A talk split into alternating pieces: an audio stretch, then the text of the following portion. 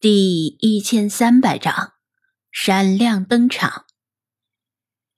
听到对讲机中突然响起的声音，本不信鬼神的魏康却是手一颤，险些把对讲机扔掉，以为自己听到了鬼魂的声音，或者是自己忧虑过度而产生了幻听。但是，身边高客那副吃了苍蝇一样的表情，证明这不是幻听。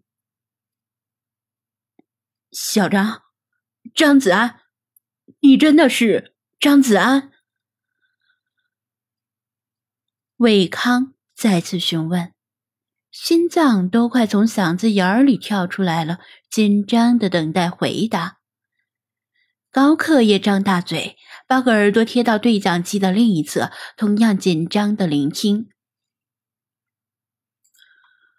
对于沙漠深处到底有多么可怕，他们如今已经有了切身体会，不再仅仅是从书里、影视里浮光掠影般的浅尝辄止，就连科考队人多车多物资足，还有哪巴里做向导，离开沙漠的时候也几乎耗尽了饮水和燃油。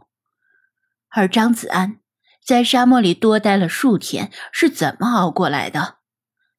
高克断定，就算说话的张子安是人不是鬼，等见面时，想必也是一副油尽灯枯的模样。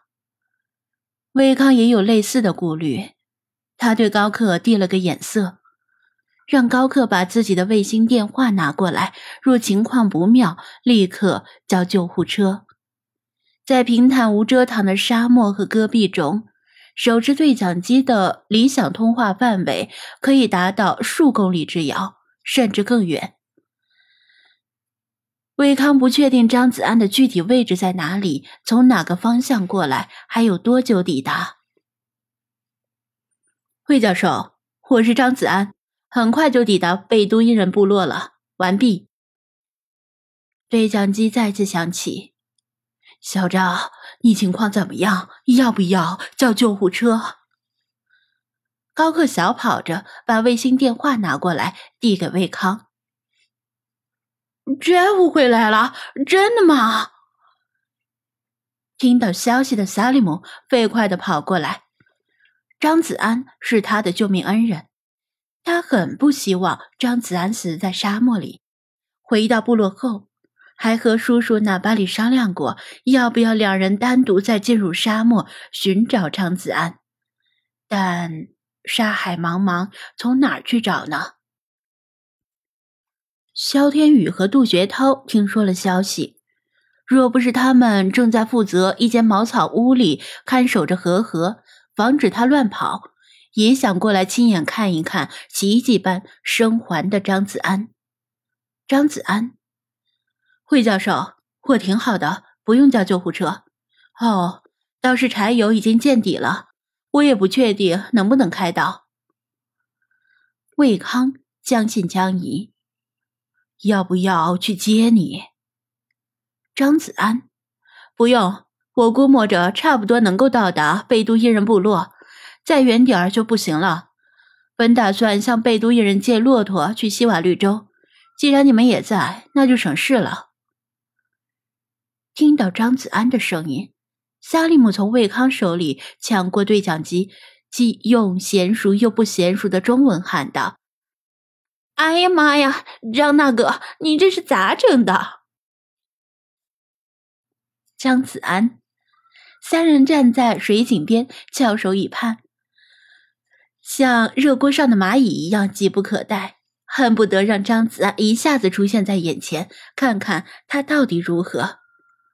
没过太久，举着望远镜不停扫视周围的高克叫了一声，指着某个方向：“来了，来了！”魏康和萨利姆踮起脚尖，看到那个方向遥遥腾起阵阵烟尘，确实像是有车驶来。三人轮流用望远镜看，视野中从一个模糊的车影渐渐能够看出轮廓。又渐渐变得清晰。从车型上看，那正是科考队的越野车。但车顶却少了闪亮的行李架，也看不到帐篷和防潮垫的影子，就连车漆都面目全非，像是被砂纸打磨过。科考队只是被黑风暴波及，而张子安几乎是从黑风暴的中心跑出来的，车辆受损程度自然不同。看得出来，那辆车动力不足，明明还没到需要减速的时候，就已经开始滑行了，越滑越慢。魏康等三人快步迎了上去。等车彻底停下不动了，魏康他们也走近了。由于前挡风玻璃被风沙磨得很模糊，看不清里面。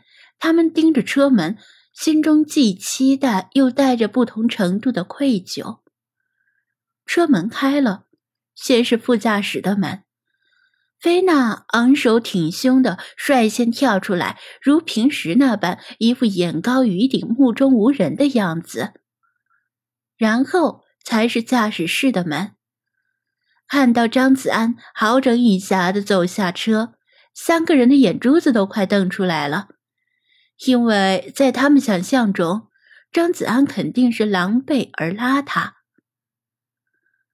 就像科考队走出沙漠时那样，完全没有想到他就像是刚从什么旅游胜地逛了一圈，半点儿也没有他们想象中的落魄。就连他的衣服都挺整洁，异味很小。更难得的是发型不乱。他们不知道张子安遇到了一片救命的绿洲，不仅装满了水，还洗了澡、洗了衣服。看到飞马斯也安然无恙的跳出车，贝康终于把心完全放回了肚子。但意想中最糟糕的事情没有发生。这更令他好奇，与科考队分别后，张子安到底经历了什么？萨利姆欢呼一声，热情的扑过去与张子安拥抱。魏高与高克作为中国人，并没有拥抱的传统，但也激动的不敢相信自己的眼睛。Jeff，你是怎么出来的？快告诉我们，小张。后来到底发生了什么事儿？咱兄，你这太神奇了吧！他们七嘴八舌的问出自己最想知道的问题，彼此都有很多话要说，但此地不是讲话的地方。三人簇拥着张子安向贝都因人的部落走去。魏教授，里皮特他们出来了没有？张子安顾不上回答问题。先问出最重要的问题。不知道，可能出来了，但是没有见到他们。魏康摇头，把分别后的经过简单说了一下。张子安也挑重点讲了自己的经历，但没有说在魔鬼之海里见到奇迹般的金色金字塔，只说是有一座残破的古代遗迹，但。被里皮特他们炸塌了，引起了地震和塌方。这是为了避免好奇的人们听说后激起去沙漠寻宝的欲望。一是会打扰埃及艳后的安眠，二是环境太过险恶，利欲熏心的探险者贸然深入，很可能会出现重大伤亡，那就是我不杀伯仁，伯仁因我而死。无论是埃及还是利比亚政府，暂时都无力保护金色金字塔。一旦消息传出去，估计最先引来的是盗墓贼。他重点讲述了之后的逃生经历，经历地震和黑风暴，特别是幸运的遇到了绿洲，否则真不一定能够活着出来。虽然只是用平淡的语气进行简单的叙述，但三人听的都觉得惊心动魄。